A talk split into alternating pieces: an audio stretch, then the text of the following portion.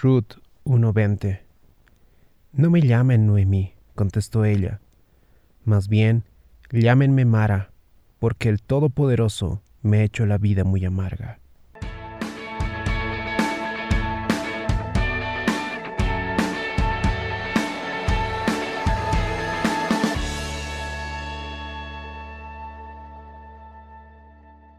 El día de hoy tuve una conversación con una persona.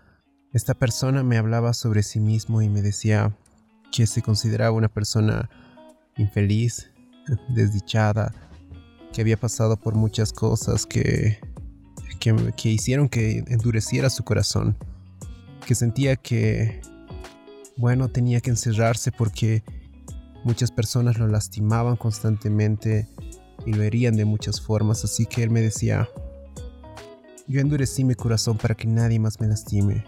Y bueno, he nacido para estar solo. En la historia de Noemí pasó algo similar. Noemí tuvo una vida que era muy buena. Tuvo un esposo y después de un tiempo tuvo a sus dos hijos. Después de un tiempo, sus hijos se llegaron a casar y formaron una familia más numerosa. Y me la imagino ella, Noemí, diciendo, wow, mi vida es buena, mi vida ha sido bella, mi vida está siendo como yo siempre le he querido, feliz, tengo todo lo que necesito, tengo un buen esposo, tengo mis hijos, mis hijos se han casado, wow, estoy realmente feliz con todo lo que tengo. Pero después de un tiempo, Noemí perdió absolutamente todo. Su esposo murió, y después de 10 años sus hijos también murieron.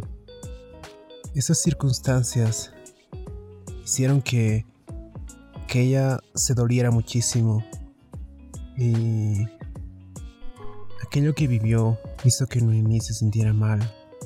Se sintió que era desdichada, que, que, que, era que no era lo que realmente ella quería antes su vida era buena, pero ahora su vida era triste. Y cuando vio que todas las cosas andaban mal en el lugar donde vivía, eh, decidió irse a Judea, al lugar donde ella había nacido. Y bueno, solamente una de sus nueras al final la, la acompañó. Y cuando ella entró a la ciudad, el lugar donde ella había nacido, el lugar donde ella había estado crecido, el lugar donde ella había sido niña, el lugar donde jugaba con sus demás amigos y demás. Eh, me imagino ella entrando a esa ciudad con la cabeza agachas diciendo, wow, salí de esta ciudad de una forma, ya salí aquí, de aquí casada, con una familia y ahora estoy volviendo sin absolutamente nada. Dice que hubieron personas que las reconocieron y le dijeron, bueno, hola Noemí, qué lindo volver a verte después de muchísimo tiempo.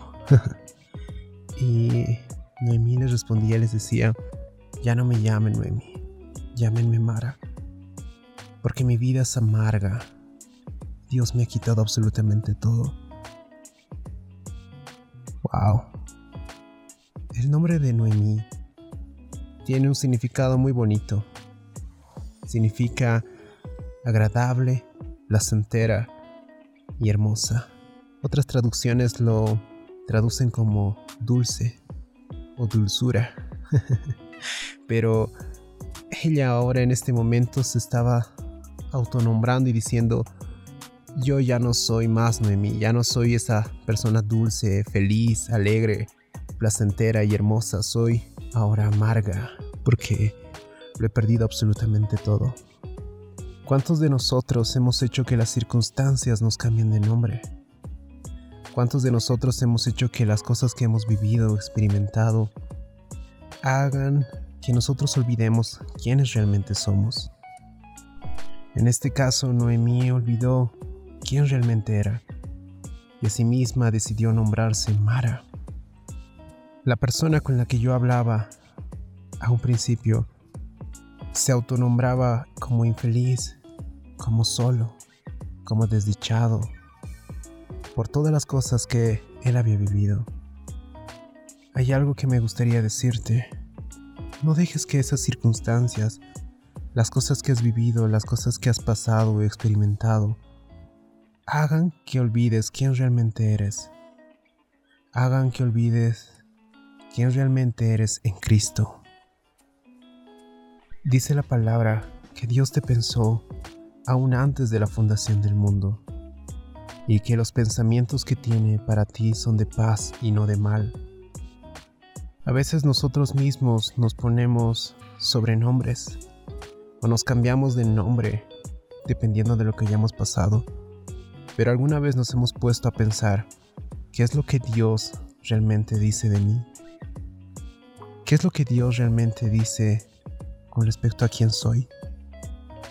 Es cierto que las cosas del pasado muchas veces nos marcan y tratan de definirnos de una nueva forma como lo hizo con Noemí, haciendo que ella misma se considere como Mara, como alguien amarga.